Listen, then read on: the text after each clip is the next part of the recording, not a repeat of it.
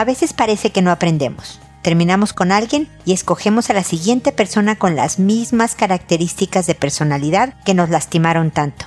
O nos portamos de la misma manera que acabó con nuestra relación anterior. ¿Por qué lo hacemos? Esto es, pregúntale a Mónica.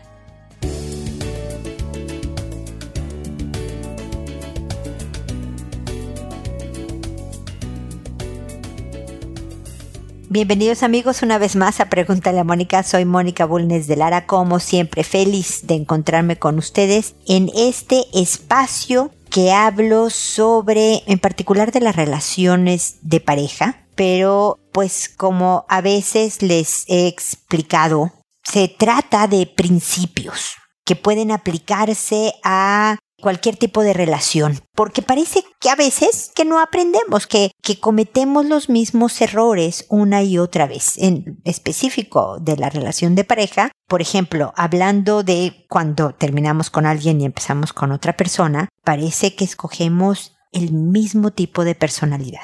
Y entonces, al principio pareciera que estamos con alguien diferente y todo es maravilloso y me quiere y lo quiero y todo va muy bien. Y luego nos encontramos con que estamos como en la misma dinámica de relación, nos estamos peleando por las mismas cosas que la relación anterior, la persona con la que estoy reacciona de la misma forma que la persona anterior. ¿Qué está pasando? ¿Por qué se está repitiendo todo? O yo discuto con mi pareja actual por ciertos temas de alguna manera, me doy cuenta que yo me equivoqué y digo, ay, qué tonta, no debí de hacer esto y otro, a la próxima vez voy a reaccionar de manera diferente y un tiempo después reacciono exactamente de la misma manera y me encuentro en el mismo pleito, dañando mi relación exactamente igual. Entonces, ¿qué es lo que pasa? ¿No quiero? tener una buena relación, no estoy aprendiendo nada, quiero boicotear mi vida, deja tú una u otra y otra relación o esta en la que estoy, sino mi vida en general y no ser feliz, por supuesto que no, si lo que queremos todos es ser felices. Entonces, ¿qué podría estar explicando esta conducta? Y bueno, voy a tratar de pues poner sobre la mesa algunas teorías y que ustedes me puedan en sus comentarios directos contactándome y todo eso darme su punto de vista, darme sus experiencias, consultarme con más cosas si así fuera necesario, de acuerdo a lo que les diga yo acá. Pero pueden ser múltiples razones. Hablemos de cuando terminas con alguien y empiezas con otra persona y te encuentras en la misma situación que antes. Si empezaste muy rápido hay gente que no se da tiempo para el duelo, ¿no? Como para terminar con alguien, quedarse un rato en soltería, que esto es algo que yo he promovido por muchos años, quien oiga episodios anteriores, ya saben que tengo aquí 15 años, más de 15 años hablándoles en este medio, sabrán que yo promuevo el quedarte un rato soltera, soltero, porque necesitas pasar por diferentes etapas y procesos de entender qué fue lo que pasó en tu última relación. Y no se saben muy rápido, porque al principio estás como en la tristeza o en el enojo. Por ejemplo, tengo una querida amiga que está terminando su matrimonio de hace muchos años y ya lleva varios meses en esta separación. Todavía no, no están divorciados, están en este proceso, pero ya van varios meses, ¿no? Que están separados, no se están viendo para nada, pero todavía hay mucha rabia de parte de ella, todavía está muy, muy enojada.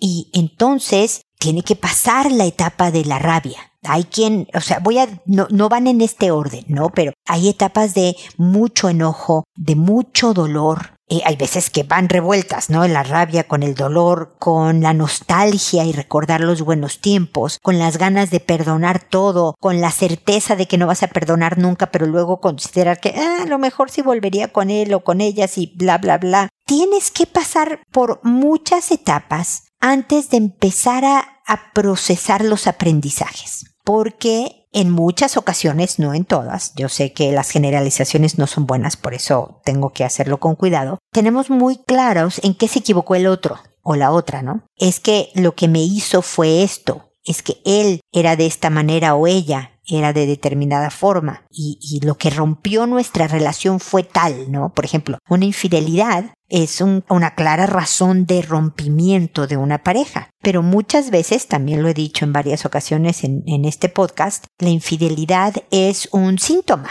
no es la razón por la que una relación va mal. Sí puede ser la razón por la que termina una relación, pero no es la razón por la que una relación va mal. Es un síntoma de todo lo que pasa dentro de una relación. Entonces, debe de llegar un momento ideal en donde digas, yo también me equivoqué en estas partes. Estos fueron mis errores. Los dos nos equivocamos. Hay veces que uno se equivoca más grueso que el otro, ¿eh? También es cierto. Fíjate que él me pegaba. Bueno, pues ahí no hay, no hay duda de por qué te había que empacar e irse lo más lejos posible y sin, lo más pronto posible y sin mirar atrás, nunca jamás, ¿no? Ahí sí, no hay duda de, de, a ver, espérame, déjame ver si tú fuiste la culpable. No, me importa. No, no, no. Aquí el otro es culpable. Punto. Se acabó pero también vale la pena analizar tu participación en la dinámica de tu relación, la que haya sido porque entonces vas a aprender cosas de ti, de cómo funcionas, de cómo escoges, de qué permites o no permites, de cómo estableces límites, de todo lo que tú haces y dejas hacer o no dejas hacer. y por lo tanto, para la siguiente relación, yo espero que tú estés más fuerte, que estés más sabia, más sabio y escojas distinto y además de escoger distinto, te manejes distinto en la relación. Entonces, una de las razones por las que pudiera ser que estás repitiendo errores, pudiera ser porque pasas muy rápido de una relación a otra y no pasó todo este proceso de aprendizaje, ¿no? Otra fue que sí, pasaste un año, fíjate Mónica que no, fui un año soltero, fui cinco años soltero, pero igual no te tomaste el tiempo de aprendizaje y reflexión. Entonces, pues un poco pasó de noche este lapso de soltería. Hay que aprovecharlo y aprender, no solo de lo que me hizo el otro, para saber cuáles fueron las señales de alerta y yo estar más pendiente la próxima vez, sino también cómo funcioné yo en esta relación, para bien y para mal, para estar más al pendiente de mí y de mi comportamiento y de mi personalidad y de mis dinámicas. Entonces ese es un, un motivo. Y ya dentro de la relación, la otra parte de, oye, pues vuelvo a repetir los mismos errores dentro de mi misma relación, ahí sí hay también un número de razones, ¿no? Puede ser que lo que quieras es castigar al otro. Entonces no te importa el que tú mejores como persona. No, me volví a enojar, yo lo quiero castigar, entonces yo vuelvo a reaccionar muy agresivamente, por ejemplo.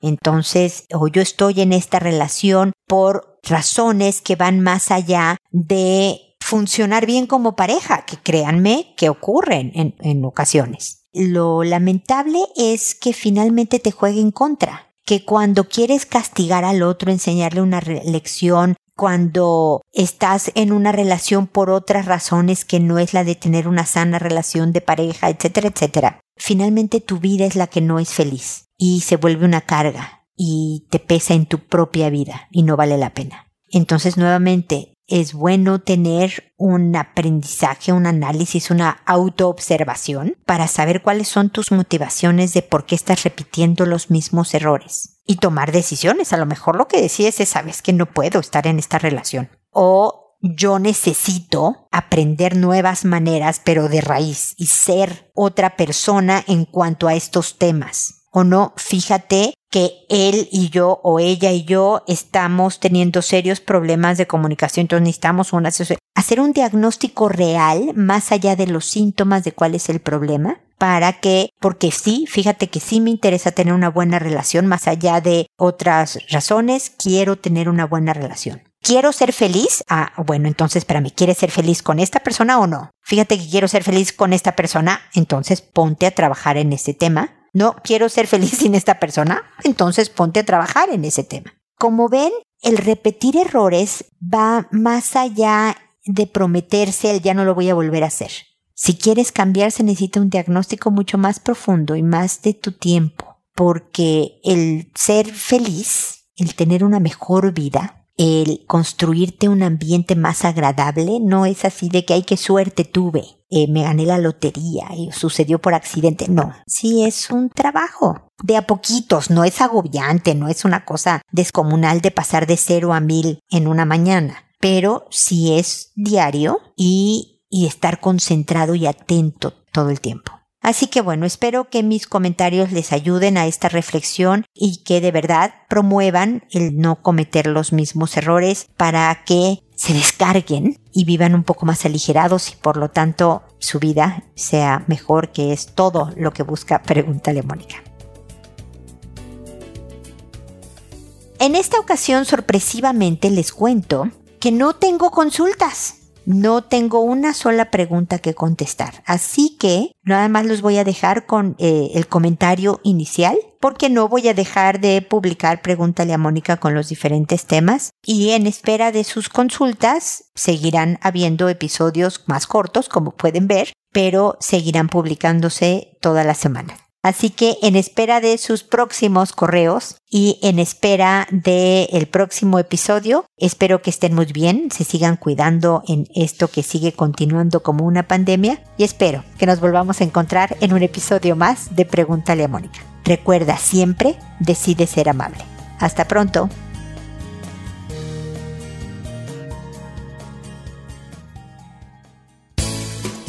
¿Problemas en tus relaciones?